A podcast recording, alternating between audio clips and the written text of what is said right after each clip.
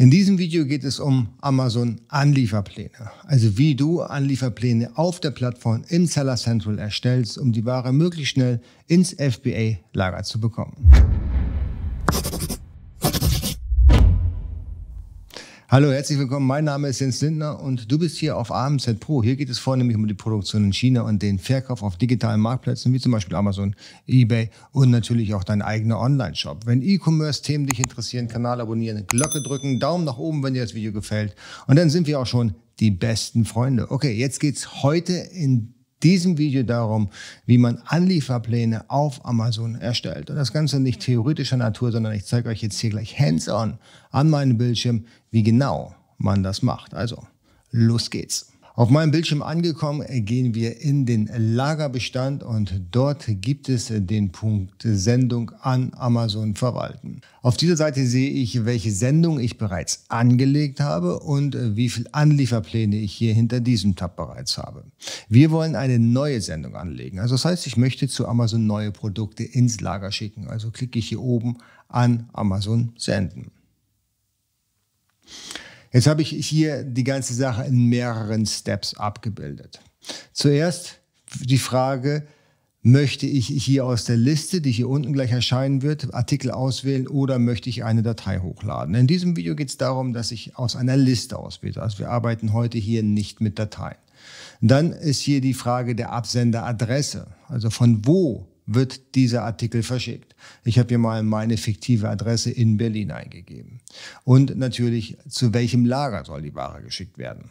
Ich habe hier mehrere Lager, eben Deutschland, Polen, Spanien und so weiter und so fort. Und dann haben wir hier noch Filter, nur SKUs mit Vorlage für sortenreine Kartons anzeigen. Das haben wir noch nicht. Wir sind ganz am Anfang mit unserem Anlieferplan. Deswegen gehen wir hier auch nicht weiter drauf ein. Jetzt geht es darum, welche Artikel möchte ich eigentlich ins Amazon-Lager schicken. Und hier habe ich heute einmal meinen Playmobil-Bestand aufzufüllen. Playmobil. Ich gebe hier mal das Keyword ein und habe hier alle meine Playmobil-Artikel, die ich hier jetzt in diesem Test-Account angelegt habe.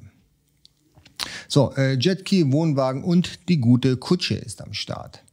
Jetzt kann ich hier hinten eingeben, wie viel Stück möchte ich eigentlich senden ans Amazon-Lager. Sagen wir mal, ich möchte ähm, hier von dem äh, Yacht mit Jetski möchte ich fünf Stück verschicken. So, und dann haben wir als nächstes, kann ich hier keine Zahl eingeben.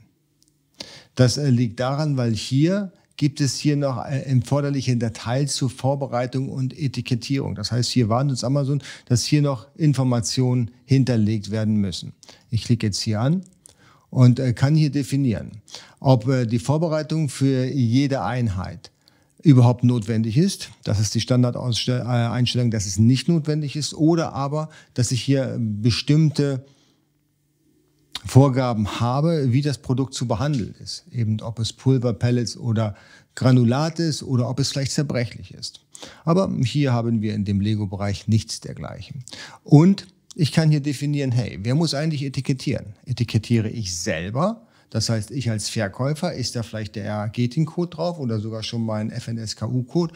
Oder möchte ich Amazon bitten, für 25 Cent pro Einheit den Barcode selbst draufzukleben. Ich mache das gerne selber und bestätige diese Eingabe mit Speichern. Und dann sehe ich, jetzt bin ich in der Lage, hier entsprechend auch die Einheiten anzugeben, die ich hier in dem Bereich verschicken möchte. Na, sagen wir mal, ich möchte zehn verschicken von den Wohnwagen. So, und wenn ich jetzt hier die Kutsche auch noch habe, das gleiche Spielchen von vorne, ich klicke hier an, es ist keine Vorbereitung notwendig, es ist weder zerbrechlich noch ist Granulat oder Pulver drin und ich möchte selber etikettieren, speichern und habe jetzt die Möglichkeit hier eben wieder eine Zahl anzugeben. Wir haben gesehen, hier oben musste ich es nicht, das hatte ich ja vorher schon mal eingestellt, dass hier die Vorarbeiten grundsätzlich von mir geleistet werden. So, jetzt klicke ich hier jeweils auf Verpackungsbereit, Verpackungsbereit und Verpackungsbereit. Jetzt habe ich diese Einheiten hier schon mal vorbereitet für den Versand ins FBA-Lager. Der nächste Schritt ist einzelne Einheiten verpacken. Da klicke ich drauf und komme in den nächsten Step rein. Jetzt sagt mir Amazon, äh, dass ich Verpackungsgruppen habe. Fangen wir hier mit der Verpackungsgruppe 1 an. Das geht alles in ein Lager. Und ich habe die Möglichkeit, das alles in einen Karton reinzupacken. Dann klicke ich hier den entsprechenden Punkt an und bestätige dann diese Auswahl. Die Kartonmaße, das ist ein relativ großes Produkt, das ist 60 cm, 50 cm und 40 cm und das Gewicht sind 10 Kilo. Verpackungsinformation bestätigen und damit ist der Karton schon mal hier registriert. Bei der Versandgruppe 2 passt nicht alles in einen Karton. Das heißt, hier werden mehrere Kartons benötigt. Das bestätige ich. Ich lasse hier auf Excel hochladen. Diese Option hier, wie ich den Kartoninhalt übermitteln möchte. Ich kann über das Webformular hier nicht eingeben. Das ist jetzt bald verfügbar, zumindest in der Kategorie. Und äh, wenn Amazon den Kartoninhalt manuell bearbeiten soll, kostet mich das dann 14 Cent. Und das äh, wollen wir nicht wirklich. Das heißt, wir gehen hier in Excel vor. Aber im Prinzip ist es genauso äh, wie ähm, hier auch den Kartoninhalt manuell übertragen. Nur das Excel ist jetzt im Moment die kostenfreie Methode.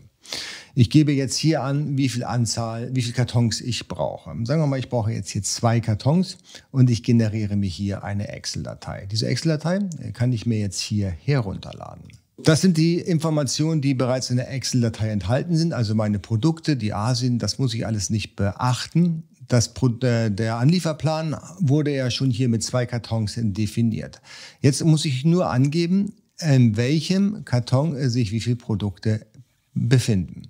Sagen wir mal, ich will den Wohnwagen, habe ich im ersten Karton siebenmal und im zweiten Karton dreimal dann kann ich sehen, dass hier das rote, die rote Markierung gelöscht wird, weil ich habe genau die Anzahl eingetragen, die hier das System erwartet. Und hier habe ich äh, das zweite Produkt, die Kutsche, die habe ich viermal im zweiten Karton. Denn es sind in jedem sieben Stück drin, das passt. Was ich noch außerdem angeben muss, für jeden Karton das Gewicht. Die Kartonbreite machen wir mal wieder 60. Die Länge machen wir mal 50 und hier haben wir nochmal 45. Das Ganze mache ich mir jetzt ein bisschen einfacher, kopiere das einfach hier rein. Sind ja im Prinzip die gleichen Gewichte, die hier erwartet werden. Das Ganze speichere ich dann einfach ab, gehe zurück zu, meiner, zu meinem Anlieferplan und kann hier die Datei hochladen, die ich gerade abgespeichert habe. Die Datei wird hochgeladen und ich habe hier entsprechend schon die Information und es ist alles mit grünen Haken hinterlegt. Das bedeutet, hier sind keine Fehler aufgetreten. Jetzt kann ich hier mit bestätigen und fortfahren in den nächsten Bereich reinkommen. Jetzt werden hier die Versandkosten errechnet, beziehungsweise ich habe hier noch die Möglichkeit, den Versand, Versanddienstleister zu wählen. Das Verdammtdatum äh, soll, sagen wir mal, ähm, äh, Mittwoch sein. Das Ganze kostet mich dann 6,96 Euro, wenn ich es als Paketsendung verschiffen möchte oder verschicken möchte. Das Ganze wird per DHL ausgeführt für 6,96 Euro oder wenn ich äh, UPS nehme, dann kostet mich das 15,27 Euro. Nun, dann nehme ich doch mal lieber den günstigeren. Das Ganze muss ich hier noch bestätigen und dann äh, werden die Versandkosten akzeptiert und der Anlieferplan ist erstellt. Ganz am Ende, das führe ich jetzt hier nicht aus, habe ich hier die Möglichkeit, die Versandetiketten per PDF herunterzuladen, dann auszudrucken und die Packstücke entsprechend zu bekleben. Ich hoffe, das Video konnte etwas Licht ins Dunkel bringen, wie ich nach der neuesten Methode jetzt Amazon Anlieferpläne erstelle. Das ist komplett anders, wie es vor einem halben Jahr war. Es hat sich einiges geändert, gerade wenn man es manuell eingeben möchte. Aber es ist da nach wie vor ein gangbarer Weg und so kommen die Produkte auch ordentlich im FBA-Lager an und werden dann hoffentlich auch schnell eingelagert. Wenn euch das Video gefallen hat, Kanal abonnieren, Glocke drücken. Gerne auch mal einen Kommentar dazu, wie ihr die neue Maske findet, die neue Möglichkeit, Anlieferpläne zu erstellen. Und wir sehen uns im nächsten Video. Ciao.